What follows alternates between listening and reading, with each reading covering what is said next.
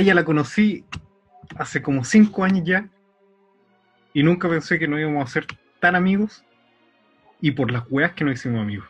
Una wea que no diría que nació del día uno, pero sí en primer año se dio muy rápido. Así es, nos conocimos en la universidad y mantenemos contacto hasta hoy en día. Y de, he visto progresar su, su carrera artística eh, y sus proyectos, sobre todo sus nuevos proyectos, con mucha alegría y me alegran sobre todo las noches de tras noche de mi persona, cuando me encuentro como tipo de 3 de la mañana, y me gusta ver esas notificaciones que salen ahí para ver a, a cómo mi amiga me, me habla de ñoñerías. Eh, ella es artista visual, al igual que yo, y que se presente por fin ella solita aquí para que nos introduzca su encantadora persona, porque puta que la quiero. Ay, Emilio, demasiadas flores. Yo también te quiero mucho. Eh, como, dijo el Emilio, es un amigo hace mucho tiempo, hace como cinco años, y ya nos estamos volviendo viejos. Sí. Eh, pero eso, no sé qué más decir en realidad de lo que ya dijiste. Eh, estudiamos lo mismo. estoy esperando poder presentar mi tesis en la U, porque gracias a las condiciones actuales no se puede. Pero eso, actualmente estoy en hartos proyectos, como dice el Emilio, eh, subo videos en YouTube a veces. Eh, otro podcast también con, que se llama Cable Auxiliar y tengo mis proyectos de fotos por ahí. Y eso. Me gustan las cosas ñoñas como el Emilio. Y eso, creo que sí. No sé qué más decir. Sí, así como paréntesis, dentro puta, yo no recuerdo específicamente como el día en que empezamos a hablar, pero sí recuerdo de cuando nos conocimos y que andáis con tu carpeta con tu sticker de Batman. con eso bastó. Todavía tengo esa carpeta con ese mismo sticker. Me encanta. Y bueno, eso, eh, como tú sabes ya, y como lo mencioné, eh, este es un programa de recomendaciones básicamente, y donde nosotros discutimos sobre algo que el invitado no, nos trae. Eh, como, como trato, como voy a tratar más o menos de siempre, es saber más o menos la recomendación que va a hacer eh, la persona, pero eh, me gusta que la gente hable, así que en realidad preséntenos aquello que nos quiere mostrar y convéncenos de por qué tenemos que consumir aquel, aquello que nos va a mostrar. A mí ya me convenciste, hace rato. ya, lo que traje fue algo que le recomendé al Emilio hace como un par de meses como en febrero, yo creo. Y es un álbum que se llama eh, Titanic Rising del artista Wise Blood. Acá tengo el vinilo, pero no lo van a ver porque están escuchando el podcast, obvio. Eh, pero es un álbum que salió el año pasado y según yo es el mejor álbum del año pasado y quizá uno de los mejores de la década. Eh, básicamente es como, es difícil describir el álbum igual, es como pop barroco, pero también es pop, pero también es como folk eh, tiene un poquito de todo, pero es un álbum yo creo perfecto, no solo por lo musical del álbum, sino también porque la portada es increíble. Eh, y la portada también tiene, es una portada debajo del agua, eh, y esa portada es como que representa muy bien visualmente lo que es el álbum musical. Y en febrero, mientras con el Emilio hacíamos una maratón de euforia, le mostré el álbum y básicamente nunca lo para escuchar. Así que es así de bueno, digamos. Sí, yo aquí quiero hacer como el paréntesis de, la experiencia. Porque yo, puta, el año pasado tuve mi, experiencia mágica de, poder ver a King Crimson, ¿cachai? Y nunca pensé lo catastrófico que iba a ser para mi persona esa cuestión. Porque fue como cerrar un ciclo de, años de estar escuchando, no sé, voz progresiva y weá así muy brígida y siento que me quedé medio abandonado en términos musicales, Como que ya no sabía qué escuchar. Y de hecho, desde octubre del año pasado hasta ahora he escuchado muy, muy poca música versus a cómo consumía música antes. Eh, y, y, cuando Isidora me muestra Titanic Rising, que si bien es el único álbum que he escuchado porque soy un flojo, eh, debo reconocer que sí me enamoré del álbum. Una cuestión que en el, en el auto, ¿cachai? Cuando lo mostraste camino a dejarme al paradero, escuchamos cuánto, menos de la mitad del álbum, y yo, ¿qué es para la cagada, ¿cachai? Y pude subirme a la micro, ¿cachai? Spotify y a escucharlo a la vena. Y lo escuché como dos o tres veces ese día y lo escuché como muchas veces más ese mes y lo sigo escuchando. Está en mi, en mi lista de Spotify. Porque es un álbum muy bonito. Sí, tiene eso el álbum que es como. No sé, yo cuando lo escuché, también lo escuché como en el bus. Y al principio empecé a pensar como, ah, sí, está súper bueno, pero después te das cuenta que es una cuestión como, no sé si extremadamente innovadora, pero sí es como algo que tiene muchas capas. Y tiene muchas capas muy bonitas y como que es tan sensible desde como la parte instrumental hasta la parte como vocal, que te sumergís como en una cuestión que es como demasiado bello. Y lo bueno que tiene la portada, como te estaba contando, es que eh, la foto es como una. Es ella debajo del agua, como en un estudio debajo de una piscina, en donde se montó como una, una pieza. Entonces, debajo del agua, en una piscina, hicieron como una pieza, tiene una cama, como una. Pero mi hermana está hablando. está jugando con un osito. Ya, entonces debajo de la piscina montaron como una pieza Em, con cortinas, como le pegaron pósteres toda la cuestión. Y ella está sumergida dentro de esa pieza. De hecho, tienen hasta como un computador debajo del agua. Entonces, la idea como de, esto es que ella dice que en la pieza, en nuestras piezas como de, como de la adolescencia generalmente, son donde se forman las primeras como concepciones musicales en tu vida. Entonces sería este espacio el como que te reconforta y ahí tenés como tus primeras tanto concepciones musicales como concepciones del universo como más en serio. Entonces la pieza como que es un símbolo como de eso, como de del confort, pero también como de de, la, forjar como tu persona ahí Entonces, por eso ella tiene como esta esta cuestión debajo del agua y, el agua también tiene que ver un poco como con la obsesión de ella porque en la portada anterior ella está como acostada en una playa. Entonces, eh, la Elisa está Elisita. tú, tú editas eso. la cuestión es que viene como con la obsesión del agua que tiene esta artista, como visualmente, pero si uno escucha el Titanic Rising te das cuenta que esa obsesión visual se transporta mucho a lo musical yo encuentro que hay muchos pasajes muy acuáticos dentro de, del álbum. No sé si a ti te pasa eso cuando lo escucháis. Sí, de hecho, claro, lo que tú decís como estéticamente que trabaja y que puede extrapolarlo a la parte musical. Es esta cuestión que tú decís como de, la identidad del, del, sujeto, ¿cachai? De la identidad del sujeto en formación. Y cómo independiente que uno va creciendo, uno puede volver un poco eso, ese sentir hay en estos espacios íntimos. Eso se expresará en nostalgia, en recuerdo, en melancolía, lo que sea. Pero está. Y siempre se puede volver un poquito. Y obviamente como que lo extrapola la música esa cuestión. Y tiene esta gracia de que, claro, tú decís música como muy fresca, muy innovadora, eh, muy bonita por lo demás, pero que también tiene este sentir como que fuera algo que alguien pudo haber hecho hace 40 años, ¿cachai? Y funciona igual, ¿cachai? Como que es como música de un alma vieja, por decirlo, ¿cachai? Como que, como que en el fondo ella es, es, una señora como nosotros. le gusta tomar té, ¿cachai? Y, comer cereal, ¿cachai? Y ver monitos. Sí, de hecho tenéis mucha razón porque ella creo que tiene como 31, entonces como que muy vieja tampoco es. No, pues sí. Es como, es como el alma que se le sale un poco, entonces es, es bacán eso porque se nota mucho que ella se toma todo muy en serio.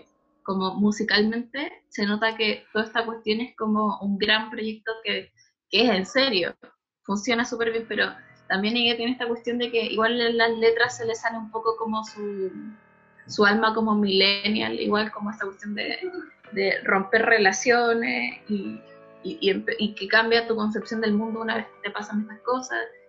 Eh, pero también, por ejemplo, en las referencias que ella ocupa, o sea, por ejemplo, ella ocupa mucho las películas como referencia. Entonces también está esta cuestión visual de, de las películas, de ir al cine, eh, como de arrendar películas, ver películas en el cine, informarte como tu, tu propia visión de las cosas es súper importante, pero, pero también no sé, es, todo como súper mágico. Igual yo creo que eso es como una buena forma de describir el álbum, como mágico.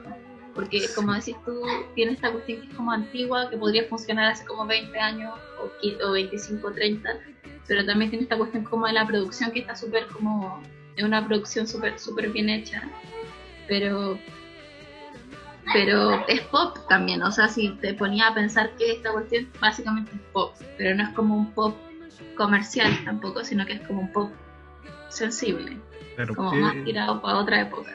Ese es pop en el sentido de que es música para escuchar, ¿cachai? Así como para estar como en la tuya, así como muy piolamente y escucharlo. Pero eso no quita que, que sea de una calidad así estúpida la wea, como que de verdad la sensibilidad de, de por lo menos ese álbum de, de, Titanic Rising eh, es fenomenal, así como que como que puta, si venís de un desamor, weón, ese álbum a la vena, buenísimo. Si queréis sentir pena porque sí, buenísimo. Si queréis acordarte, weón, de un monito que tenía con tal chico y te lo botaron, buenísimo, porque tiene esa vibra de como entender un poquito la nostalgia, ¿cachai? De querer volver un poco a un espacio, pero entender que no se puede, pero que está ahí como el recuerdo. Eh, por eso también las decisiones estéticas, ¿cachai? del arte del álbum, encuentro que son súper importantes, eh, de algún modo todo está como suspendido o flotando en, el agua, ¿cachai? Y eso es como una lectura muy bonita que se puede sacar de, de, la, de la, pura portada, ¿cachai? Eh, Sí, de hecho, en, en ese mismo sentido es, es porque el artista, el fotógrafo que le sacó la foto, eh, él hace puros retratos bajo el agua, eh, como va o menos el mismo formato, o sea, la, la, cámara está como en el centro de la piscina, se ve como, se alcanza a ver como la superficie del agua y hacia arriba, y el personaje siempre está centrado, siempre tiene como una, una escena debajo de una piscina. Pero lo brígido es que como todo eso que saca es más como no sé si comercial, pero tiene una cuestión más publicitaria, como más brillante eh, respecto a la imagen. Y esto se nota mucho como esas referencias que decís como la nostalgia de, de, otro, de otra época o de, otro momento. Entonces esta imagen como que es, mucho más, más amena o más como diferente a lo que él hace recurrentemente porque generalmente trabaja como con modelo, el fotógrafo se llama Bert Stanley, trabaja como con como con em, mujeres que hacen pole dancing o tipas que hacen como shows como de sirena en, en Estados Unidos como en no sé en dónde hacen esos shows de sirena pero hacen.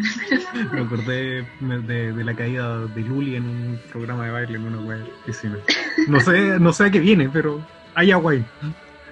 Hay agua y hay baile. Sí hay agua y baile y eso, no sé si. Eh, a ver si te lo alcanzo a mostrar. La, como. No, puta, no voy a ver nada. Podéis ver la imagen en Google. Que tiene como posters de todas sus referencias. Tiene como una. Un, ¿Cómo se llama? Una radio atrás. Tiene como trofeos y cositas como que uno podría imaginarse que que lo tiene como una, una adolescente en su pieza pegando como todos los posters y, un osito de peluche. Que todas las decisiones que hay como desde el color son súper importantes porque por ejemplo tenéis un, un, fondo que es el azul, súper profundo, después tenéis unas cortinas con un morado que te dan el mismo fondo y tenéis esa luz que, esa luz que entra, pero también tenéis como la alfombra que es completamente roja, entonces es como una cuestión como de eh, brillos y, y contrastes súper, súper potentes.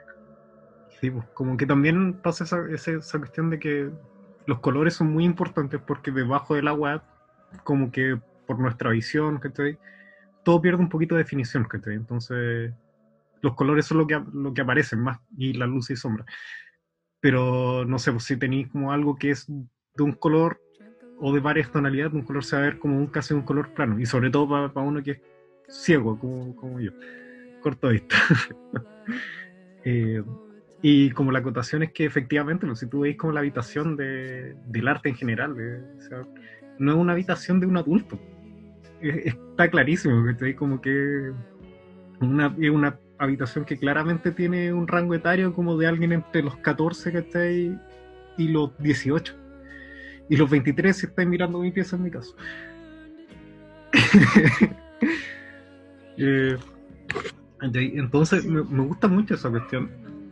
de que toda esa lectura que igual le está contando como una dimensión, como una profundidad, ¿cachai? Desde la intelectualidad del artista y nuestra sensibilidad, etcétera, etcétera.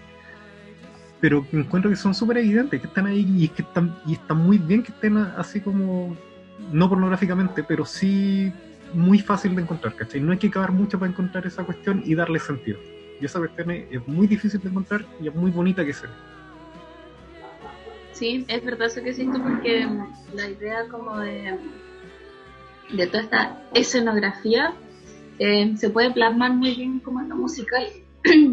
y de hecho, como que, no sé, mirando todas estas cosas, también lo que decís tú como de la definición del agua, es muy bacán como, como uno va perdiendo nitidez como en la imagen, pero también puedes encontrar como texturas debajo del agua que tú no podrías pensar que podías encontrar debajo del agua, como la alfombra, o, o, las hojas, o las cortinas, que entendís cómo se mueven, pero también entendís cómo se mueven como en este mundo, que está sumergido.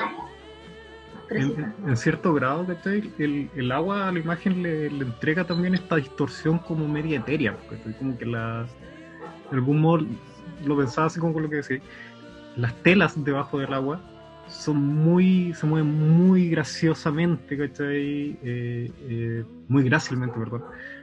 Eh, y como, como casi en cámara lenta, ¿cachai? Como que todo fuera muy etéreo, muy de sueño. Y creo que los recuerdos tienen ese grado de que nunca son realmente tan ciertos, ¿cachai? Y siempre se van idealizando un poquito, pero siempre hay ideas fijas de cómo era tal cosa, ¿cachai? Y eso está ahí. Ahí, así como, bueno, los hueones que están escuchando esto, los telescuchas, hueones flojos, vayan y googleen eh, todo, el arte de ese, todo el arte de ese álbum, porque es precioso, y vayan a escuchar el álbum, así como al toque.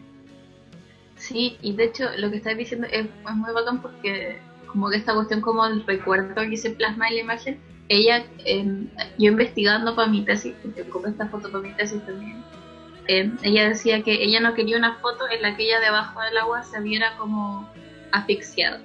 Entonces hicieron muchas tomas hasta que ella pudieran encontrar una toma en la que ella mirara fijamente a la, a la cámara y se viera viva. Porque también está esta cuestión como de, de la experiencia de tomar una foto debajo del agua. Eh, y tomar una foto bien debajo del agua, digamos, con un modelo, y es súper difícil. Entonces, eh, te está ahogando todo el rato. Entonces, encontrar una foto en la que ella mirara y se viera viva dentro de este como universo subacuático era súper difícil. Pero también tenía esta cuestión de que si es que la, artista no mira la cámara, igual te podéis pasar otros rollos de como porque ella está debajo del agua, Como que tiene como alusiones más a la muerte, pero si ella está mirando, ella está viva, ella está bien, eh, te sentís cómodo en esta escena como tú te sentís como cómodo en este recuerdo y en este mundo. Es como una, una como sumergirse voluntariamente de algún modo. Claro. Sí, muy, yo insisto, es muy lindo esa cuestión. Sí. Ese día yo recuerdo cuando me lo mostraste, me recomendaste dos álbumes. Eh, el otro no lo recuerdo, pero lo tengo ahí guardado en, Spotify. Eh, pero con este yo rayé la papa. Y porque también estuvimos viendo como weas como una hora antes de ponernos a escucharlo. Entonces también estábamos como en el mood de, pensar las cosas, que Y un ejercicio muy bonito. Y, y ojalá fuera extrapolable, ¿cachai? A mucha más música.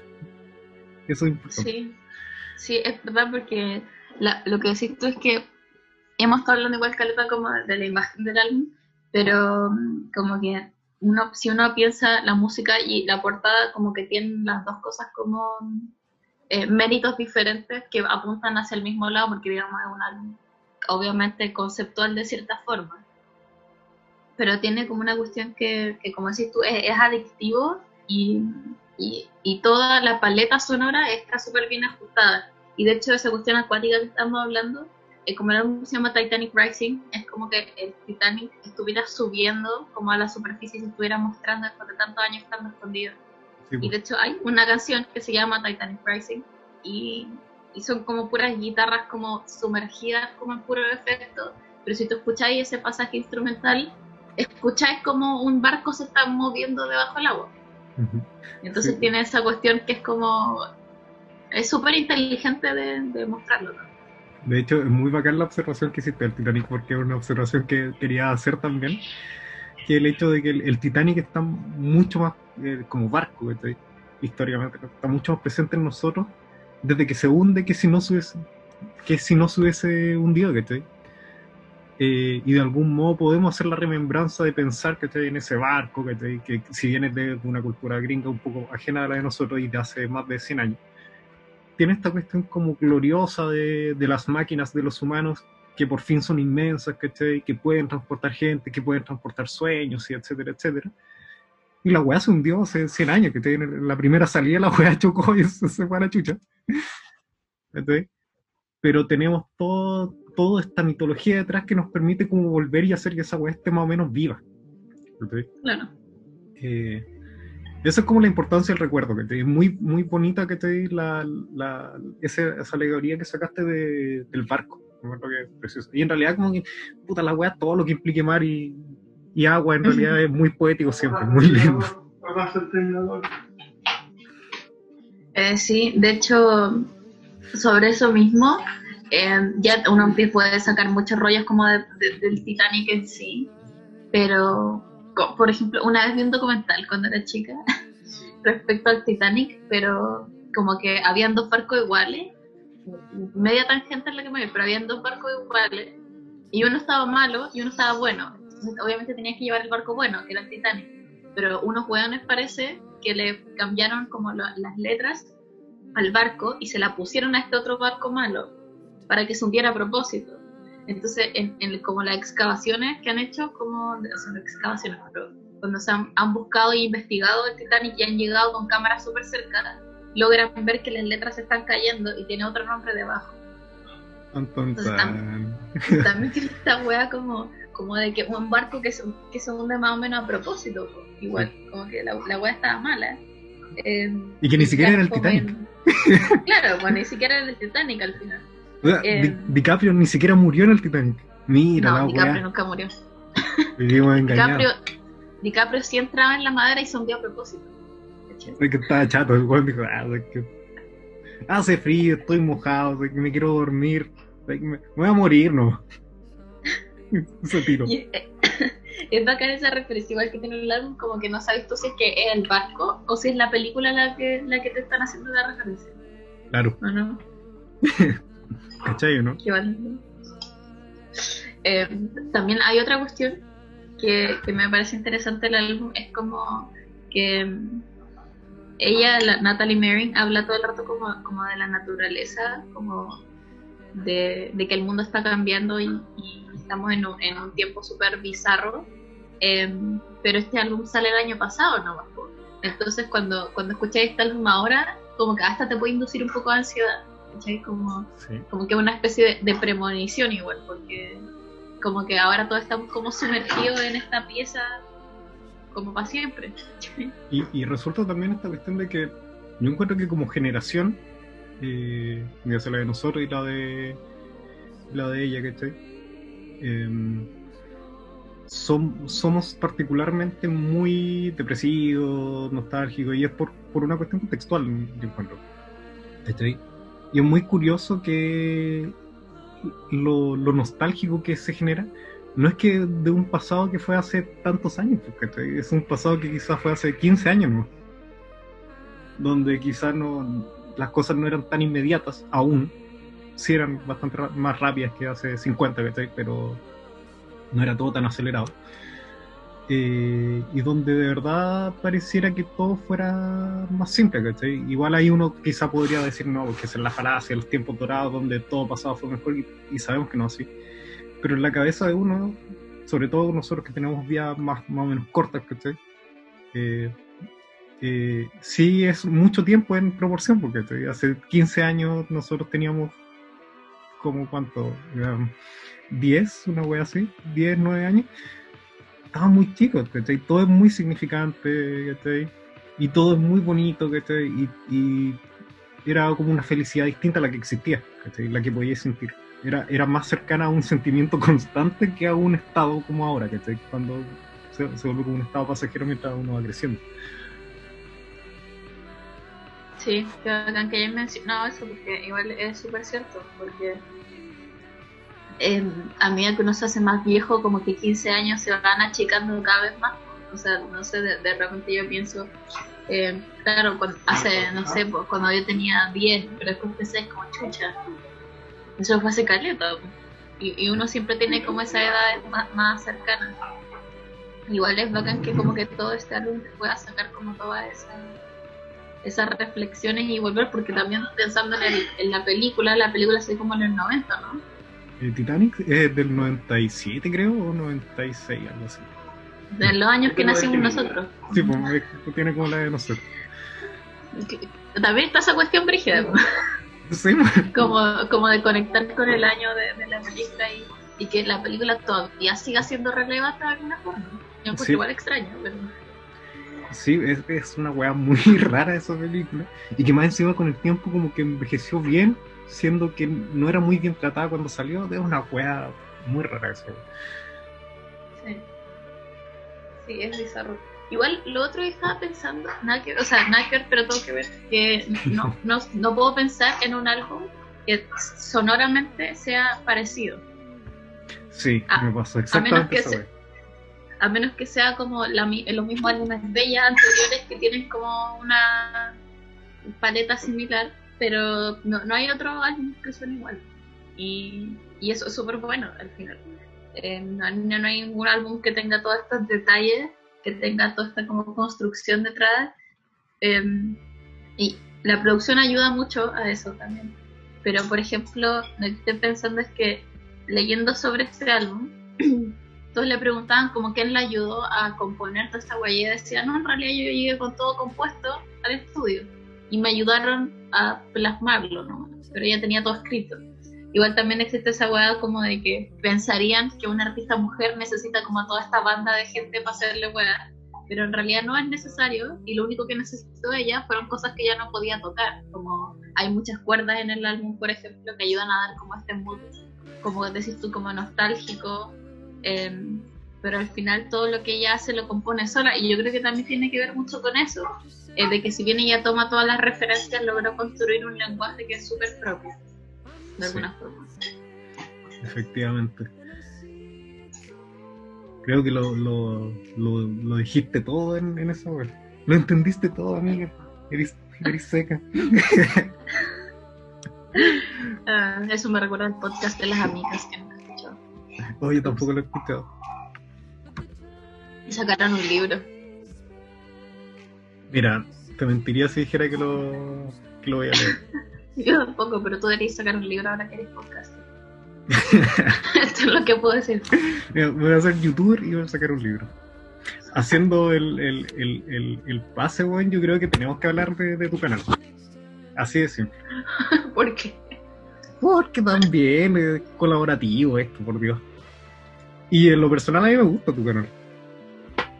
Los que no, los que no, no me conocen, yo consumo mucho YouTube. Así, literal. Podcast y YouTube. Eh, en eso estoy.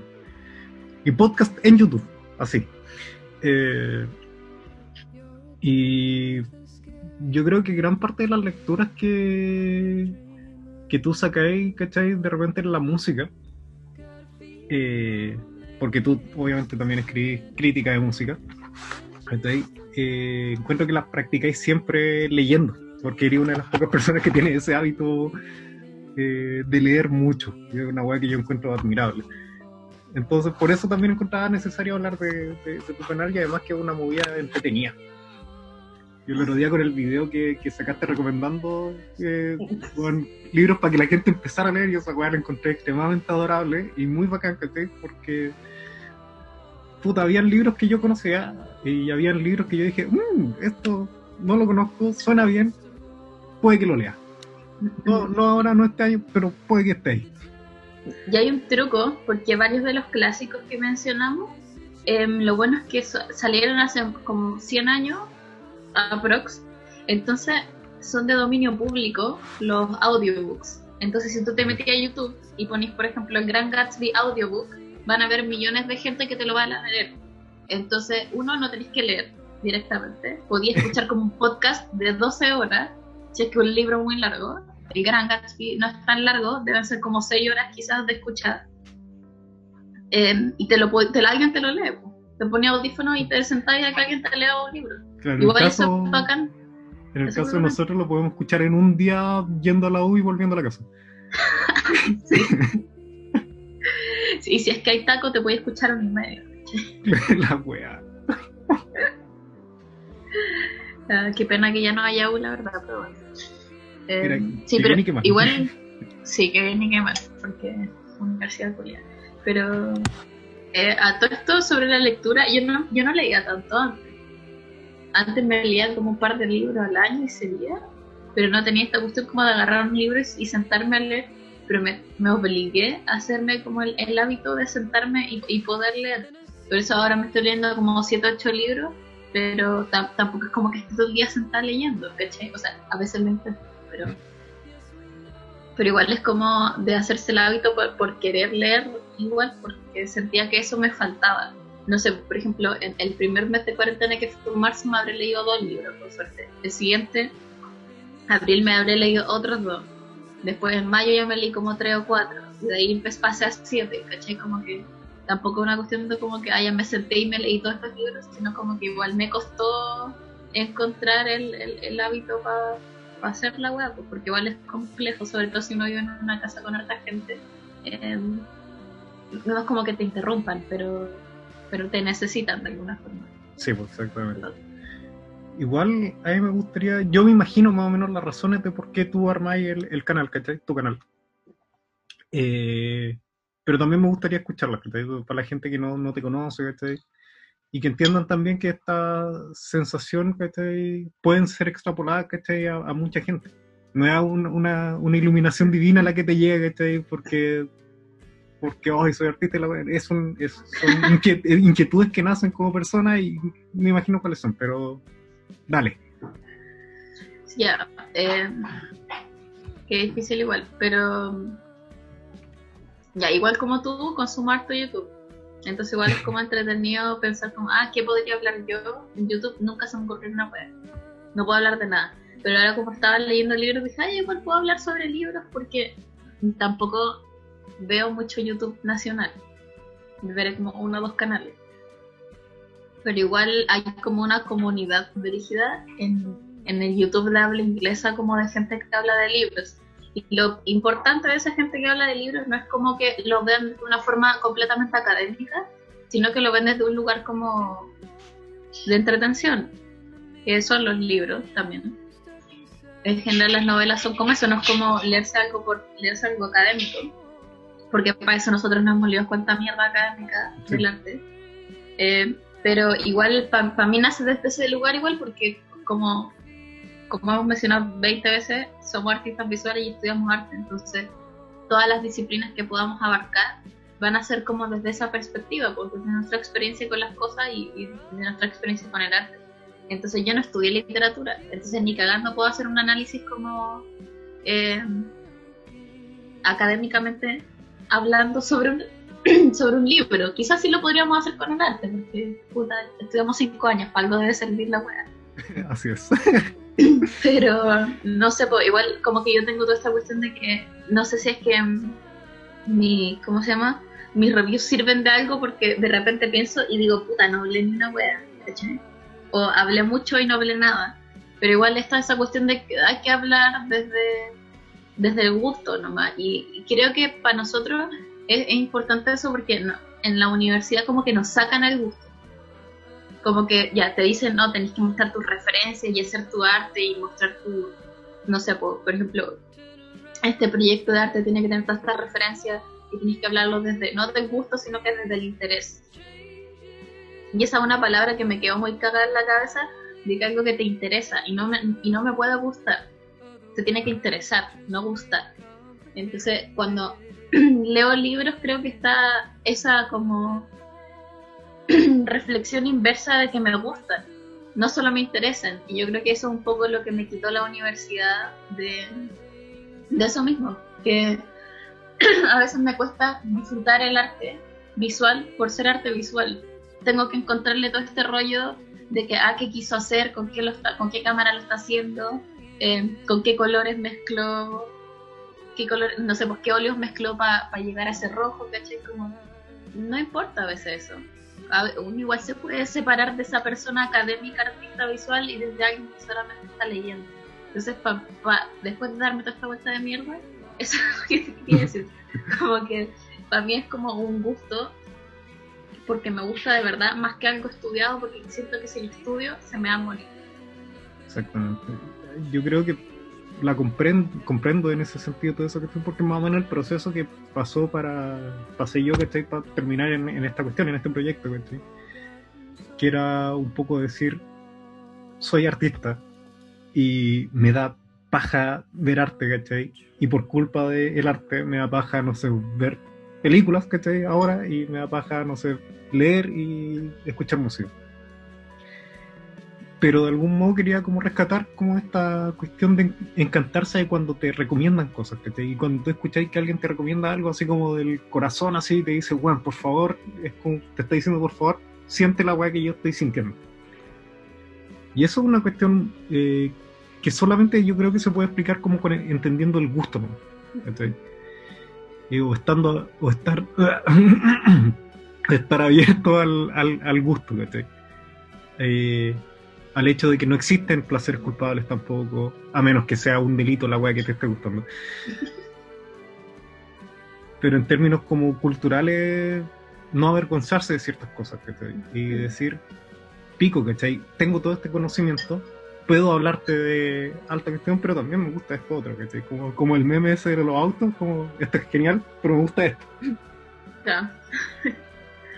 Sí, de hecho, en, en ese mismo sentido, como que no sé, obviamente todas las cosas que me leo siempre las veo como, como que investigo ciertas cosas, no de repente busca como del autor, qué hace el autor, y de repente lo, que me gusta mucho de eso es que no todos los autores son gente que estudió literatura, como todos los artistas no son gente que estudió necesariamente artes plásticas en la universidad.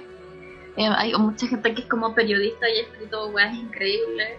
Eh, hay académicos que también han escrito cosas increíbles pero también está esta cuestión que decís tú, como de volver a agarrar el gusto de las cosas. Entonces, de repente, claro, cuando yo veo una película, de repente está toda esta cuestión que yo tengo en mi cabeza de que tengo que analizarla y buscar los colores y buscar la composición y pensar por qué y cómo, con, con qué, con, ¿cómo se llama? Con qué lente están haciendo la web, pero a veces no es necesario, por ejemplo. Ah. Ayer con el, con el Bastián vimos Into the Spider-Verse y que no la habíamos visto. Muy eh, buena película por la chucha. Y es muy buena. Oh, como paréntesis, eh, como anécdota, esa película la fui a ver yo al cine, eh, al cine del portal, eh, faltando a clases. Dije, ¿sabes qué? Pico con esta clase culia de taller. Voy a ir al cine. Y fui solo. Y en la sala de cine habíamos como cinco hueones, todos de como más o menos la misma edad y todos sentados más o menos en la misma fila.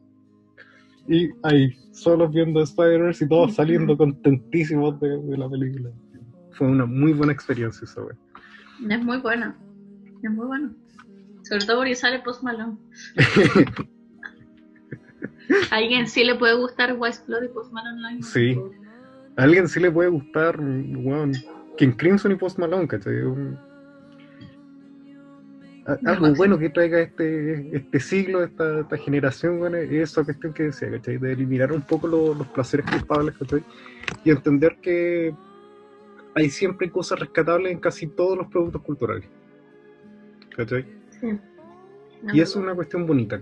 Eh, y cuando podí encontrarle esa cuestión, ¿cachai? Eh, podí conectar sensiblemente con, con, otra persona, ¿cachai?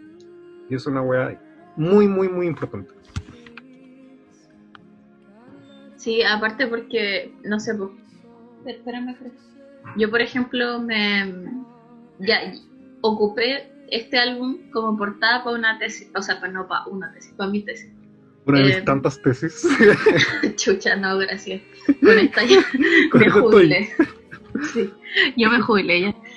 Em, sí, entonces igual es como raro llevar esta cuestión que es como un gusto personal a, la tesis, pero si es que yo no hacía, yo no llevaba todo mi gusto personal a la tesis, que fue algo que mi profesor me incentivó caleta, mi tesis hubiera sido muy aburrida, muy fome y no hubiera tenido ningún sentido, entonces igual lo bueno de mi profe es que ella me dijo, lleva todas estas referencias como de la cultura popular, como así tú, que tenía en tu cabeza y que te, te gustan todos los días, llévalas a la tesis porque eso es algo que se va a salir de este mundo académico eh, de todas las cuestiones. Aparte, no sé, pues con, haciéndote el gancho a ti también como de las, de las pinturas que hay hecho.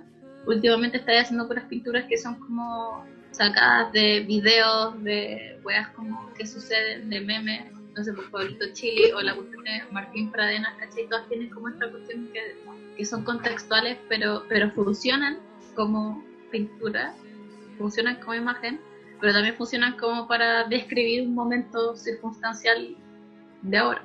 Claro. Igual son súper importantes y, pensar también cómo estáis pasando de, de, la cuestión de, la, de las anemitas y los altares chiquititos en Puente Alto, pasar a esta otra cuestión que, no sé, pues, eh, ¿cómo, se dice? Se me olvidaron todos los nombres de las cosas del arte.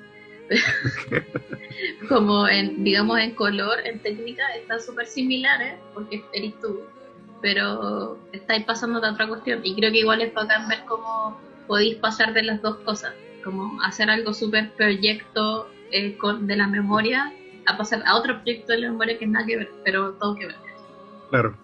Y ahí tiene, es muy importante lo que decía en el sentido de que, claro, al final esta hay un sentido también político de, rescatar esos gustos ¿cachai? que no son de la alta cultura, que el, el hecho de, reconocer la, subjetividad de, de, valga la redundancia, el sujeto, ¿cachai? de decir, puta, este weón que quizá no conoció las bellas artes, ¿cachai? Tiene de algún modo una sensibilidad igual de válida que el weón que se ha tenido un hábitus mucho más trabajado, por una cuestión de suerte, ¿no? Y, esa cuestión es importante por eso, como volviendo, es importantísimo rescatar esa cuestión del gusto, que Es importantísimo hablar abiertamente de, de las cosas que nos están gustando, ¿cachai? Y no tener miedo a mostrarlas, ¿cachai? Como que es súper importante. Eh, aquí me cuelgo de, otro podcast que yo escucho que eh, Tomás para morir, ¿cachai? Y que tienen esta sección de recomendaciones. Y Edo Caro siempre dice esa cuestión, como lo dice tanto de chiste y tanto no porque es como la presentación, que es como una, una recomendación, es un acto de amor. Y esa cuestión lo, encuentro muy, claro, lo dice un poco desde la comedia, ¿cachai? Pero una, es, un, es un acto, es una oración súper certera, encuentro yo. Es súper mm. como, bueno, sí, ¿cachai? ¿Por qué mierda más le recomendaría algo a otra persona, ¿cachai? Es como, quiero que esta persona que importe sienta lo que yo siento. Eh, mm o esta persona me está recomendando algo porque es un pedazo de su sensibilidad, le voy a poner atención un poco a eso porque algo está pasando ahí. Sí, es muy importante lo que hiciste porque creo que también estás intentando lograr eso mismo dentro de este podcast, como buscar recomendaciones que si bien tienen que ver como con la cultura y el arte, eh, se expanden como en otras cosas. Pues entonces, esta idea como de buscar invitados para que te digan cosas y te recomienden cosas, sea importante o no, es como cómo la persona te puede llegar a explicar la cuestión, que es como lo que tú estás buscando también. Y en ese sentido, por ejemplo, en el podcast que hacemos nosotros en Cable Auxiliar, también al final ya, cada capítulo es como sobre un artista. Y al final también damos como los recomendados. A veces alguien no tiene recomendados porque dice como no sé qué recomendarte este artista porque no, sé, no se me ocurre. Pero a veces uno puede recomendar como libros, una revista donde sale, bueno, puede recomendar un, otro álbum que no haya escuchado de él, puede recomendar un video, una cualquier una película, un guion de cine que tenga que ver con tal persona, da lo mismo al final, o una imagen, ¿cachai? Pero está, también está esa cuestión como de, aparte de toda esta historia que le estamos presentando que podéis entender, también está esta cuestión como de recomendar algo porque es bueno y listo. como escúchalo porque es bueno. Chao. Claro, y listo. No te quiero explicar nada más. Es como comer mermelada, es buena la weá, no, hay nada que explicar. Prueba la weá. Sí, yo creo que este álbum, aparte de todo lo que hemos dicho, todas las flores que le hemos tirado, escuchan la weá y listo, nada más. Sí, escuchan, porque aparte, quizás la gente que lo escuche no va a encontrar las cosas que nosotros encontramos. Quizás nosotros nos parecemos mucho y quizás nosotros rayamos un poco la papa, pero que el, álbum es bonito, bonito. No, como dice el dicho, eh, digan lo que digan, los pelos del puto varían. Mira. respecto a eso, no a eso, pero a lo que dijiste antes, a lo que dijiste antes, a mí me pasó una cuestión de que como tú, o no tan como tú, tú eres más progresivo que yo, pero digamos, mu- musicalmente Sí. progresivo. No se malentienda. esa, esa observación. no se malentienda. Eh, yo igual escuchaba mucho, consumía mucho como rock o cosas derivadas de eso. ¿cachai? Como, no sé, pues post-rock, rock progresivo, eh, etcétera, etcétera, etcétera. Pero como que siento que este año o últimamente me han llegado mucho más los álbumes de pop, por alguna razón. O sea, que sea cual sea el pop. Por ejemplo, el año pasado, el álbum de Ariana Grande también llegó a estar en uno de los mejores del año para mí, por ejemplo. O este año, el álbum, una recomendación que tú deberías escuchar también, me envío, es el álbum de Rina Sawayama, que se llama Sawayama, que es una artista como inglesa japonesa. Ahí me lo Eh, escribí, es- yo lo, lo a escuchar así como, uy. Sí, es que eh, también es pop, pero es, es- tenés que escucharlo, no lo puedo escribir tampoco, porque es muy bueno. Pero también está esta cuestión de que siento que, que hay álbumes que están funcionando mucho mejor últimamente y que no necesariamente tienen que ver con los gustos que yo tenía antes, porque ahora si estoy más abierta al pop es porque el pop está sacando cosas súper buenas. Y no digo que el rock no lo está haciendo, ¿cachai? Porque también hay álbumes que están súper buenos, por ejemplo, como los de King Gizzard, Claro. que sacan álbumes buenos como cada cinco minutos. Pero no sé, pues igual eh, igual es difícil poner este álbum en pop y después decir como ah, es lo mismo que Ariana Grande, porque obviamente no son lo mismo. Claro, Pero, pero tienen, tienen algo. claro, tiene Tiene una, algo, sí. una dimensión como... Yo voy a decir esto, ¿cachai? Pero hay que contextualizar es- esta cuestión de que lo simple no necesariamente es malo. Lo simple a veces puede ser una movida como técnica, elegante, ¿cachai? De años de práctica. Y encuentro que eh, Titanic Rising tiene esta, esta simpleza, ¿cachai? Que se puede dar solamente de alguien que maneja mucho el medio. De saber que quizá con, lo voy a decir con muy clichémente. De con una nota tocarte, ¿cachai? La fibra. Y encuentro que hace eso eh, el, álbum de, de forma muy, muy certera, ¿cachai? Como que no necesitáis tanto aparataje para hacer sentir. Y es una cuestión muy bonita, como lo, lo- lo bonito de lo simple. Sí, de hecho, en ese mismo sentido, eh, la Natalie Merrick tampoco es como la mejor vocalista ni la mejor música. Por ejemplo, si lo comparáis con otras cosas que existen hoy en día, pero es increíble igual, ¿cachai? Y las Claro. cuestiones que puede lograr con eso eh, son magníficas. Por ejemplo, en ese sentido, Ariana Grande es como quizá una de las mejores cantantes de- actualmente del pop. O sea, sin duda, su rango vocal es estúpido. Sí, La tipa puede llegar a hacer como silbidos con la voz. ¿Cómo? No sé. Pero la cuestión es que ella tiene eso, pero igual musicalmente es mucho más simple. ¿Cachai? Entonces tenía esta cuestión de que podéis o no ser lo mejor en algo, como vocalmente, pero podéis, como decís tú, podéis llegar igual. Claro. Y, y no es una cuestión como de ser necesariamente el mejor, pero quizás, por ejemplo, muchos de los artistas que nosotros escuchamos no son lo mejor en lo que hacen, pero pu- con todas las herramientas que tienen pueden llegar a, a una cuestión que, que es muy buena. Claro, que es como y el te- punto universal donde tienen que llegar, ¿cachai? Claro, y, y de ese mismo sentido te, te pueden llegar de, de muchas formas diferentes, ¿cachai? Como, no sé, pues King Gizzard, que los buenos tienen como una complejidad musical súper bizarra, como Sí, usando guitarras microtonales, pero digamos que ninguno de los buenos son los mejores músicos, ni los mejores productores, ni los mejores cantantes, pero con todo lo que tienen, te logran sumergir en un universo tan bizarro y tan bueno, que son muy buenos, funcionan súper bien. Y tiene esta cuestión conceptual también, que es como ya súper ñoña, pero por eso nos gusta. Pero, pero también es súper bueno y, y, y tampoco hay que sobreanalizar esas cosas. A veces sí es bueno sobreanalizarlo, pero de hecho hace poco, te, te lo estaba contando antes de que empezara a grabar, pero que me leí el, el libro de David Byrne que se llama How Music Works. Y ahí David Byrne habla de varias cosas, pero básicamente habla de cómo funciona la música en todos sus aspectos diferentes. Entonces habla primero de por, por qué hacer música, por qué la gente hace música, como que los pájaros también cantan, ¿cachai? Hay una cuestión como con la conexión con tu contexto, como con una conexión rítmica que viene como desde África, ¿cachai? Eh, y empieza a hablar como del contexto y cómo la arquitectura también te va forjando los sonidos, bla, bla, bla. Y empieza a hablar como desde su, eh, su experiencia con, con la música. Y te empieza a contar que el buen adivina que estudió arte Ah. visual. Maldito ñoño. Viejo ñoño. estudió artes visuales y el buen quería ser artista plástico, ¿cachai?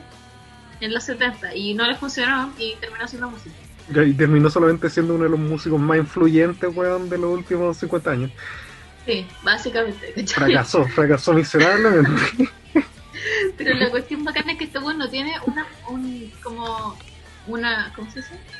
Educación musical to- propiamente tal. El weón como que se lanzó. Y, y viene toda esta cuestión como la experiencia personal y te cuenta por qué él tiene ciertas performances, por qué él tiene ciertas como...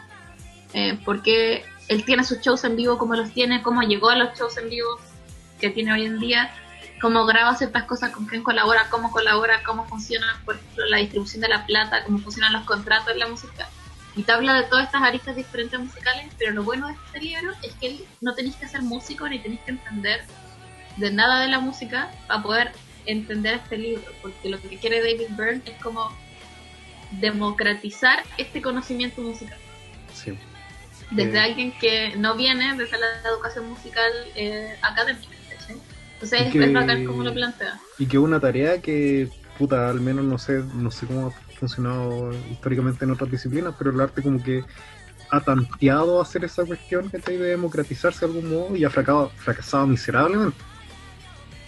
Y puta, nosotros, así como haciendo el paréntesis a conversaciones que tenemos siempre, que yo siento que, el arte es, perdón, el arte, la música es como la expresión artística así como más definitiva de- dentro de lo que tenemos porque es la más abstracta. Y, y existe, ¿cachai? Eh, música más docta, pero existe lo pop, ¿cachai? Y conviven en el mismo mundo. Y no hay problema en eso, ¿cachai? No existen tanto, tanto hueveo como existe, no sé, pues, en las artes visuales de poner, no sé, va tal pintura con otro estilo de otro hueón, ¿cachai? Sí, en ese sentido, a veces me desencanto del arte visual. Me gusta más la música por lo mismo, porque no sé, a veces uno pensando en el arte visual, a mí me llega mucho más, por ejemplo, hablando de, de forma más sensible, creo que me llega mucho más la música que una sola imagen. Excepto la que está hablando de Titanic Rising, pero igual todo tiene que ver. Ahí está, ahí está como más, más junto. Pero no sé, pues si pensáis como en, no sé, pues mis fotos favoritas o mis pinturas favoritas o la cual que sea. Si yo la miro me encantan y me pueden producir muchas cosas, pero cuando escucho música una como experiencia completamente diferente. Y como decís tú, creo que la música ha llegado a hacer esa cuestión que el arte visual no ha, llegado, no ha logrado hacer nunca. Y también Mm. tiene que ver con toda esta cuestión elitista. Pero también, no solo elitista como respecto a quiénes son los que hacen el arte, sino que yo también creo que tiene que ver como con, con la gente que lo, que lo busca, porque de repente se tiende a pensar como que no todos pueden apreciar el arte de, no sé, pues tú de Monet, porque eh, no hay estudiado historia del arte ni artes visuales, entonces no hay poder entenderlo. Ni cagando, pues da lo mismo, pues nadie hace arte para la gente académica. Sí.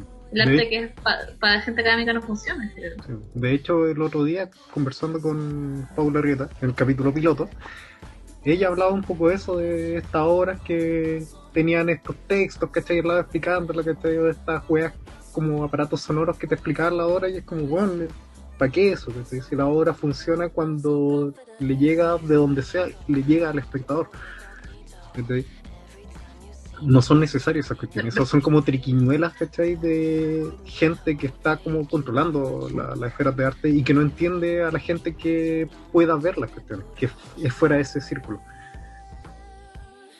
Sí, de hecho, me recordaste a, a nuestro máximo referente en la vida, David Lynch, en, la- en una de las entrevistas que ha dado, que el dice como, una vez planteé un video que nos gusta, Caleta, que básicamente es un meme, es como, eh, Eraserhead es mi película más espiritual. Bueno, Como, muy bueno. ¿po- ¿Podéis elaborar un poco en eso?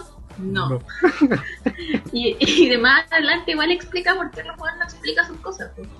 Porque la idea de, de, de David Lynch es que sea una cuestión lo suficientemente abierta para que todos puedan tener sus propias apreciaciones y como no significados, sino como experiencias y, y entendimientos de la obra.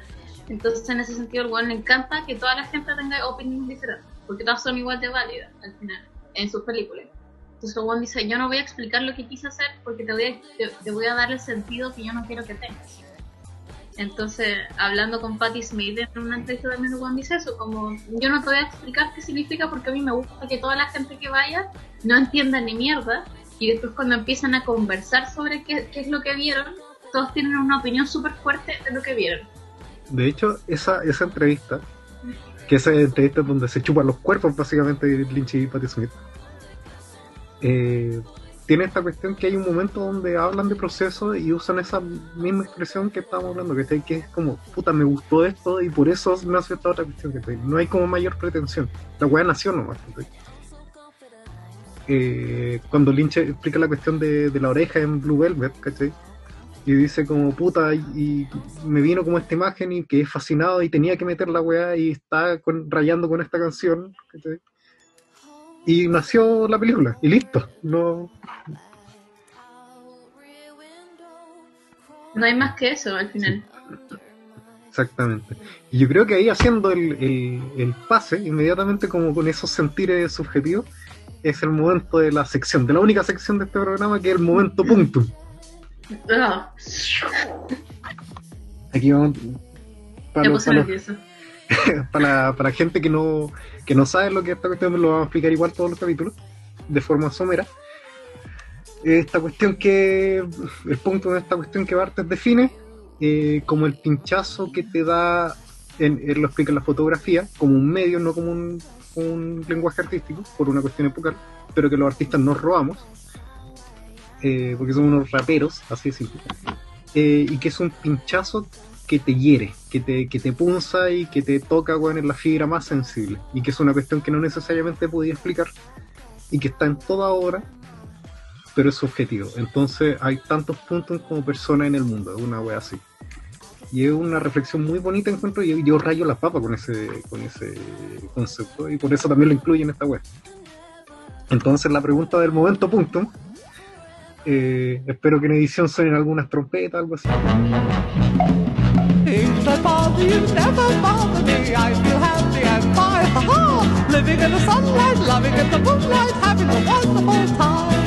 Es preguntarte por algún punto así específico que se te venga a la mente ahora mismo. Que tú digáis, cuando yo te pregunte por un, un momento, un objeto, un momento, un instante que te toque, ¿cachai? De la obra que sea y que sea el primero que se te venga a la mente ahora. Eh, a ver, del último momento, ¿qué puede ser? No sé, yo pensaría en Reina Sawayama, la verdad, que te estaba mostrando. O, ya, voy a dar dos. Ya, sí, dos, dos cosas. Dos puntos, movida ilegal de Easy. O, quizás tres, no. Pero, ya, es que hace poco le regalé al Bastián un libro de David Hockney que es sobre. que te, va a encantar. Que la cuestión es que es, es sobre una serie de pinturas y dibujos que hizo sobre sus perros. sobre dos perros salchicha. Y yo tuvimos con el Bastián como una. No sé cómo se puede llamar, pero como una epifanía en donde dijimos, así funciona, así esto es el arte. Como que el buen nos cagó, no hizo pico. El buen pintó a sus perros y los transformó en libros y tuvimos esta cuestión de, de qué, estamos haciendo con el arte, ¿cachai? Tuvimos como, como una... Tuvimos como mucho rato pensando en cuál es el sentido de la vida. Solamente viendo a este pintando perros. Es, muy bacana esa sensación de, de cuando estáis y decís, bueno, no sé qué es lo que hizo, pero aquí está la wea. sí. Y, y, creo que por ahí va un poquito lo que decís tú, como esta cuestión como que te toca el nervio. Me hizo pico no sé qué estoy haciendo con mi vida después de ver ese libro. como que tuve esa cuestión de, que, pues, lo que te estoy explicando, pues como ya hizo un libro de sus perros y pintó a sus perros porque le gustan sus perros. Hizo un libro ya increíble, ya un pinta increíble. Y no hizo pico todo, ¿cachai? Con un libro de dos perros salchichas durmiendo. Suena muy tierno esa wey.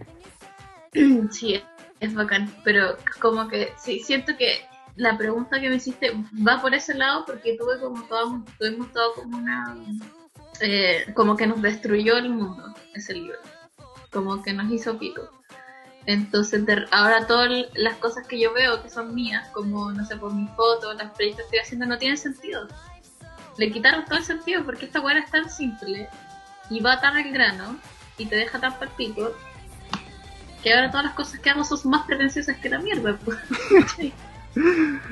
Te, te convertiste en aquello que juraste destruir, weón. sí, pues, ¿cachai? si veo las pinturas de los perros no hizo mierda. Pero mm, creo que lo que te decía con el álbum de Reina Sawayama es que ese álbum también es muy increíble. Igual que creo que, que con Titanic Rising se te mete muy adentro. Como igual siendo pop y, y también viniendo de una cuestión que es como como que culturalmente ella está súper, es como una mezcla de muchas cosas porque es japonesa y, y es inglesa, y, pero no es ninguna de las dos, ¿cachai? Entonces ella habla como de esa experiencia, pero también es un álbum que, que es súper pregnante sí mismo. Pero yo creo que voy a quedarme con la respuesta de los perros. me, me gusta mucho eso.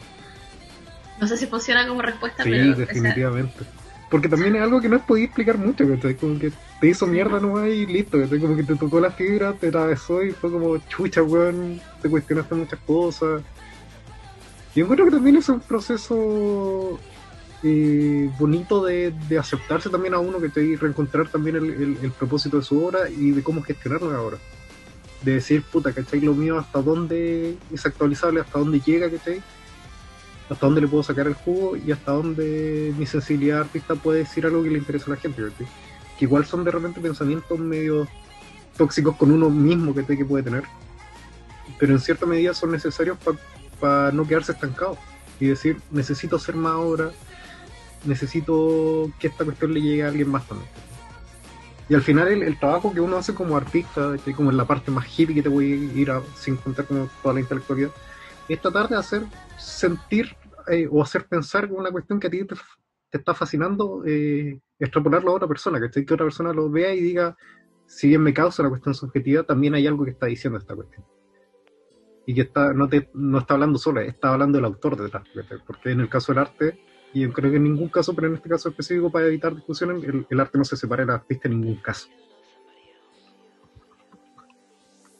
Sí, de hecho, esa cuestión que dices tú como de separar arte de artista es complejo, eh, porque eh, uno siempre no, solo tiene conexión emocional con la cosa que hacen, sino también como con la persona que lo está haciendo. pues.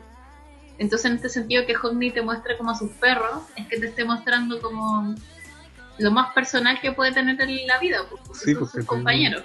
Sus guaguas.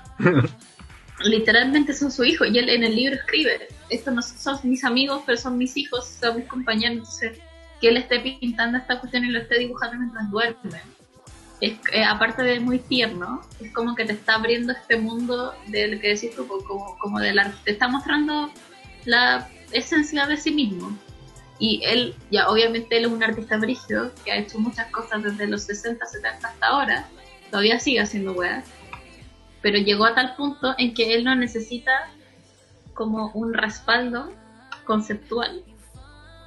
Llegó y pinta a sus perros. él, él es ya el respaldo. Y de algún Sí, modo esta cuestión de, de los perritos que tú escribís es un poco la weá que hablábamos de la simpleza, ¿cachai? De decir, este weón ya tiene tanta trayectoria que este weón, este corte que está haciendo con esta, estas pinturas, esta serie de pinturas, es un corte preciso, limpio y simple, ¿cachai? Pero él sabe, sabe dónde hacerlo y cómo hacerlo. Sí, no lo podrías haber dicho mejor. Yo creo que con eso estamos. Eh, ha estado muy buena la conversación. Eh, la pasé bien. Igual estas son como las, las weas con las que siempre rayamos la papa también. Entonces como que no. Una, una, una conversación bien natural. Es como cuando almorzamos juntos antes de ver una serie y sale. La cagó. Pero eso, pues, así que palabra al cierre. ¿Yo? ¿Sí? ¿Algo que quiera decir? Así como- Gracias por invitarme, te pasé muy bien. Es una muy buena instancia, un muy buen podcast, así que escuchen todos los capítulos que van, vayan a salir de aquí en adelante.